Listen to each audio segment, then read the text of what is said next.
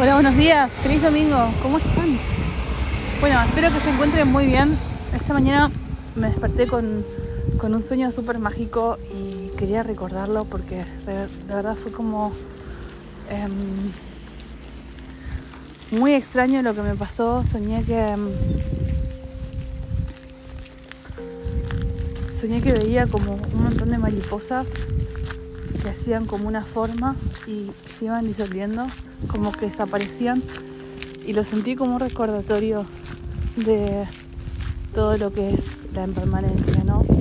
Sentí como que, que es una impermanencia, como que bueno que, que todo surge y desaparece y que pronto todo se acabó y que en un abrir y cerrar los ojos ya pasó media vida y a veces estamos tanto tiempo pensando cosas que, que nunca llegan o soñando cosas que, que no tenemos las personas necesarias para acompañarnos en esos sueños. No sé si me expresé bien, pero a veces tenemos como la idea de compartir nuestros sueños y al final, nada, llego a la conclusión que los sueños se cumplen solos y, y bueno, si alguien acompaña en el viaje bien, y si no hay que seguir solo. Y es un poquito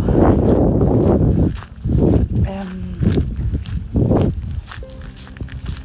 sí, es un poquito a veces desilusionante pensar eso, ¿no?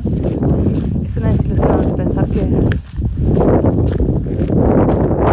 que a veces las personas que más quisiéramos dentro de nuestros sueños son las personas que, que, que bueno, por ahí llegan nuestras vidas para